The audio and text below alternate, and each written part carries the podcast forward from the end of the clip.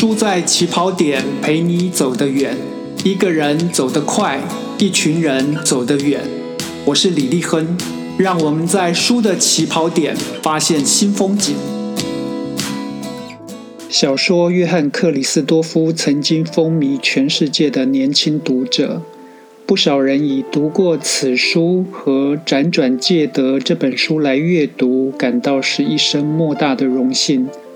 但是今天还要读这本小说的意义在哪里呢？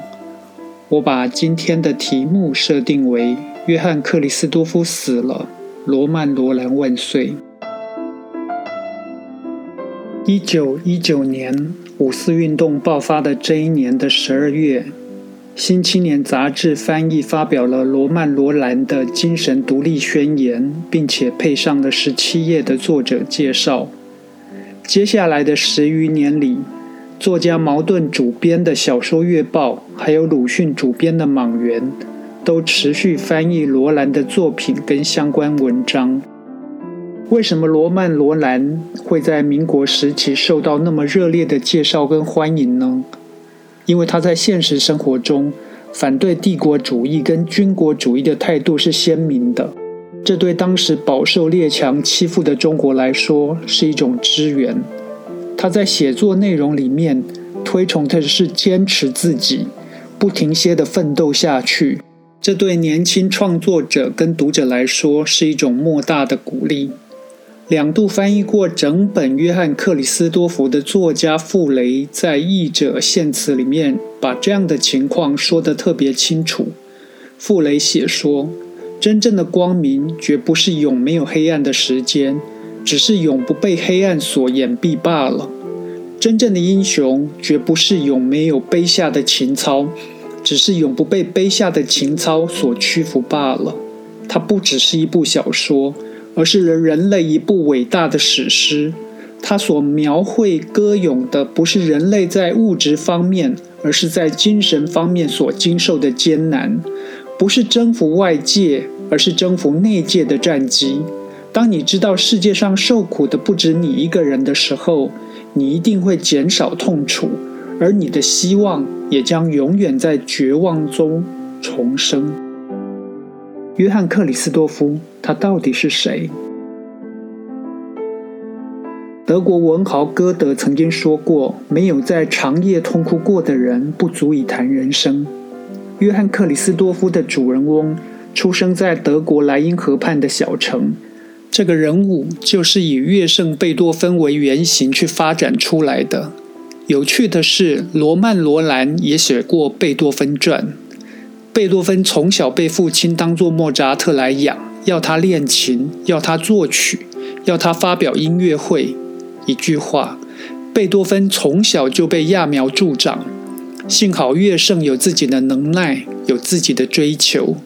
他不一定哭过长夜，但是他吃过的苦就是他吃过的补。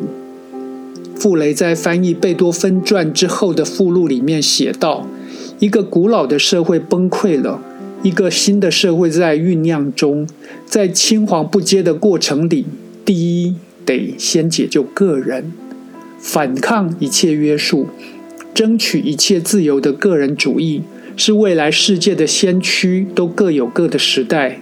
第一是我，然后是社会。在罗曼·罗兰的笔下，贝多芬终其一生与自己、与社会、与上帝搏斗。贝多芬靠什么斗？靠力。贝多芬说：“要是我牺牲了我的生命力，还有什么可以留给高贵与优越呢？生命力之外。”贝多芬还说，他有体格的力，道德的力。如果仅仅是把贝多芬改成约翰·克里斯多夫，那就一点意义都没有了。超过百万字的小说《约翰·克里斯多夫》，主人翁生于音乐世家，他有创作的天分，也依靠贵族赞助过活。但是他发现当时的许多作品，创作者跟听众都在欣赏重复的东西。他要创新，他也因此有了敌人。他坚持创新，持续受挫，到老了，他终于也变成失去生气的老人。约翰·克里斯多夫谁还在乎他？关于阅读，罗曼·罗兰有个看法，我觉得特别的好。他说：“从来没有人读书，只有人在书中读自己，发现自己或检视自己。读书就是在读你自己，检查你自己。”但是必须说，今天的读者大概很难再像一百年前的人那样通宵阅读这么厚重的书。为什么？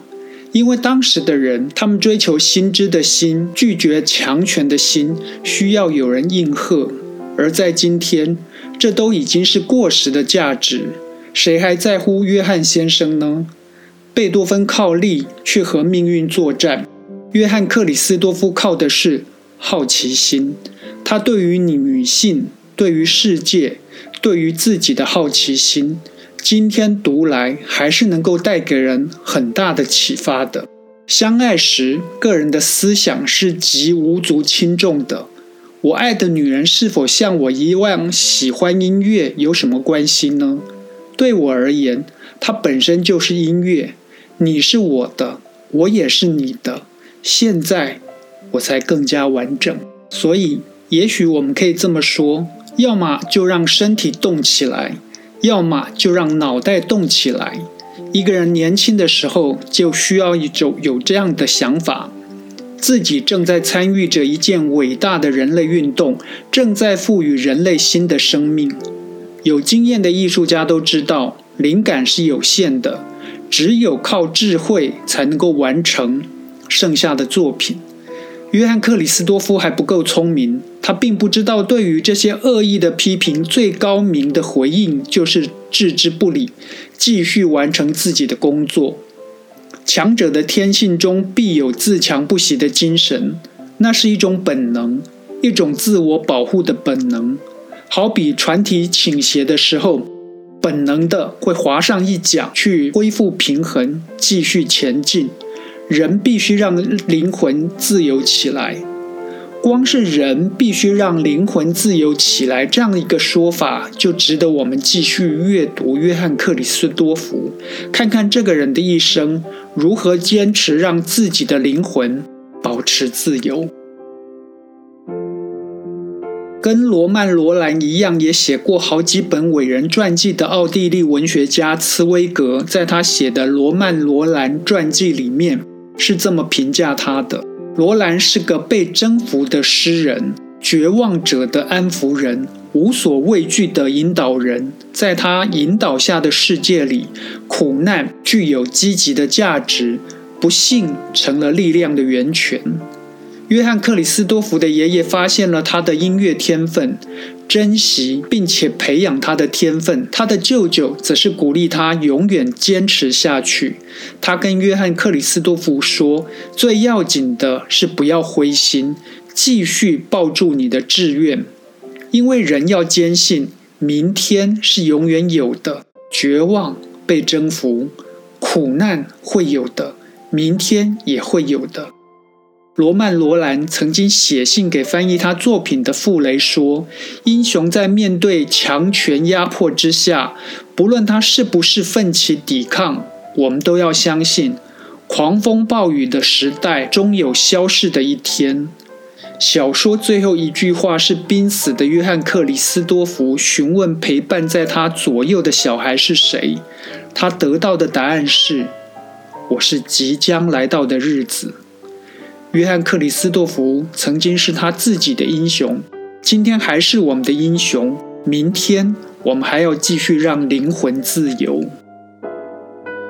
托尔斯泰说：“所有的美好都是由光和影所组成。”我是李立亨，让我们继续在书的起跑点发现光和影。